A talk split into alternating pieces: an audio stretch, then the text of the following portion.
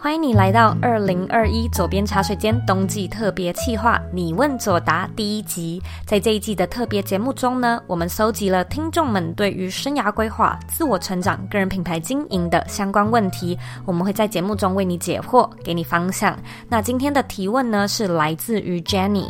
Jenny 说：“我很担心自己花了钱购买课程却没有效果，主要的原因是因为我很了解自己的个性，真的很三分钟热度。过去的我。”呢也曾花了很多钱在学习其他事物上，但都只是买了课程而没有点开课程来学习。后来呢，我自己反省这一点，发觉自己很多时候都只是知识焦虑，总觉得只要再学些什么就会变得不同。但面对要学习的东西，其实都只是跟风，或者呢只是一时兴起而买了学习资源，却没有真正想要改变的动力。针对这一点，不知道你有什么样的建议呢？非常感谢 Jenny 的提问。那我认为啊，其实你能够反省、自我觉察出自己的知识焦虑，其实这已经很不容易了。因此，不要对自己太苛责，要先适度的给自己一些鼓励。毕竟，很少人能够真正察觉自己的问题所在嘛。那现在呢，我们回头来聊聊三分钟热度这个主题哦。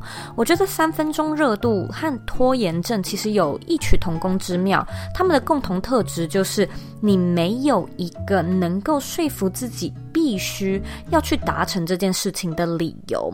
那虽然在现实生活中，你可能会有同侪、社会、经济的压力，可是这些压力都不是你发自内心主动愿意去承担的。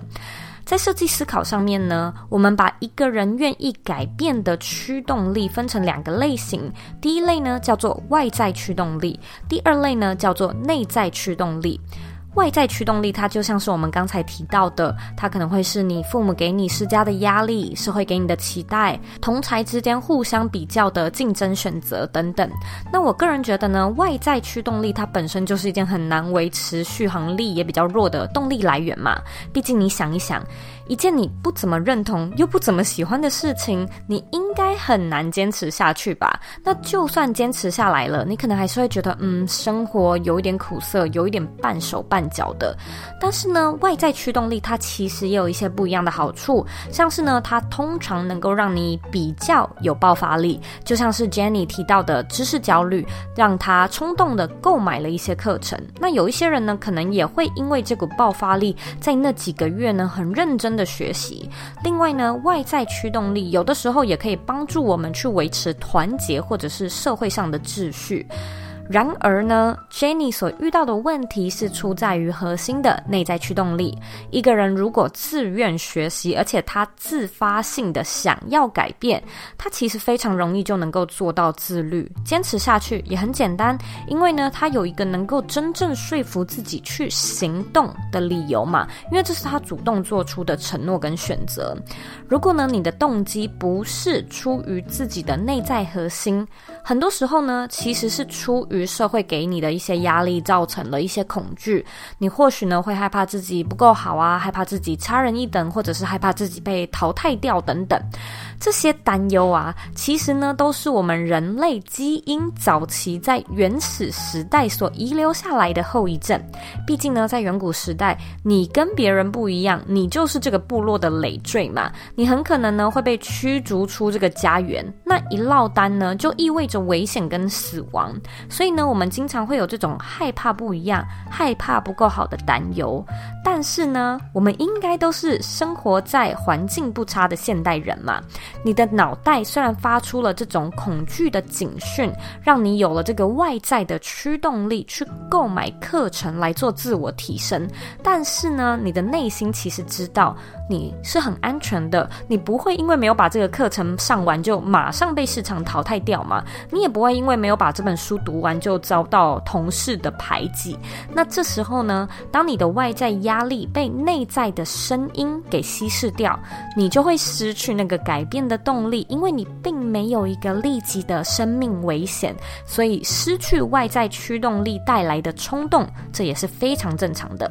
那我们现在来聊聊，Jenny，你应该要怎么样去调整这种知识焦虑和三分钟热度的情形呢？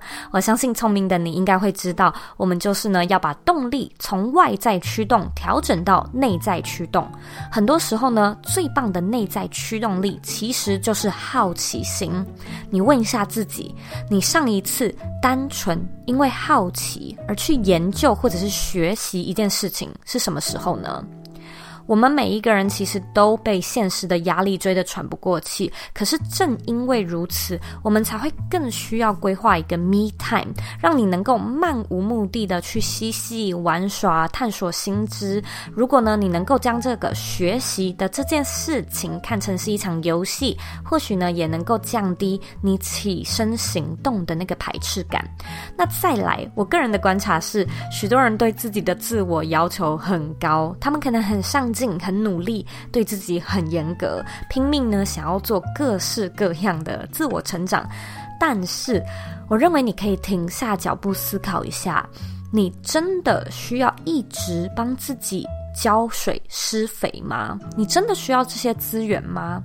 我们每一个人的认知负荷其实都是有上限的，因为它就像是种花一样嘛。就算你不断的添加养分，你也需要等待一些时间让养分吸收消化。如果呢是因为外在环境所造成的压力，而不是出于你个人好奇心的自愿性选择，那不如你就不要选择，然后看看会发生什么事情吧。我们很努力的想要成为更有用的人，无非就是希望能够过上更好的生活。那利用线上课程做自我提升是一种方式，但是呢，在现有的生活中，感恩你所拥有的事物也是一种方式，因此啊，你会发现，越能从生活的小细节中看见美好、珍惜美好的人，他可能呢就是越知足、越无欲无求、越幸福的人。生活中会出现许多诱人的物质，但错过一些机会，其实大部分的时候都是无伤大雅的。机会会走。也会来。当你真正发觉自己内心需要、想要这个东西的时候，再去吸收就好了。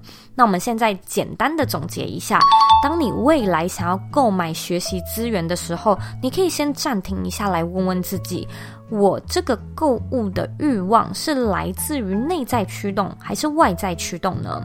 这是一个我发自内心想要做的选择吗？